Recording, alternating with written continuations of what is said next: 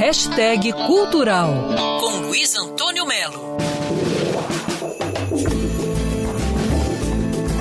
O guitarrista, cantor e compositor Roberto Frejá lançou em seu canal no YouTube um documentário com os bastidores da gravação do seu álbum Ao Redor do Precipício. Todo mundo sofre.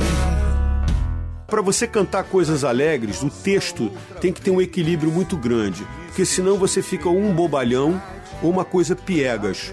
O sofrimento, ou a angústia, a melancolia, a tristeza, a paixão, o amor desesperado, eles são mais ricos em termos emocionais. E isso me estimula mais artisticamente. Por mais que eu saiba que é impossível, invento noites inflamáveis. Então, o disco talvez em alguns momentos ele pese mais para o lado de algumas coisas mais sofridas, mas ele tem seus momentos para cima também para equilibrar. Mas realmente, se você for fazer um um a um, eu acho que tem mais momentos sofridos do que momentos de alegria.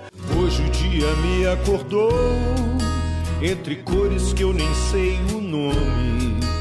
E achei que seria um bom título para o disco porque é muito também como o artista vive, né? A gente vive o tempo todo ao redor do precipício porque a gente nunca sabe se a gente realmente sabe fazer o que a gente sempre fez. Cada música que você começa a fazer, você fica em dúvida se você vai conseguir fazer. Isso mesmo depois de ter feito muitas músicas, isso te deixa o tempo todo nessa beira do precipício. O webdoc Ao Redor do Precipício com Roberto Frejá está no canal do músico no YouTube. Vale a pena conferir. Luiz Antônio Melo para Band News FM.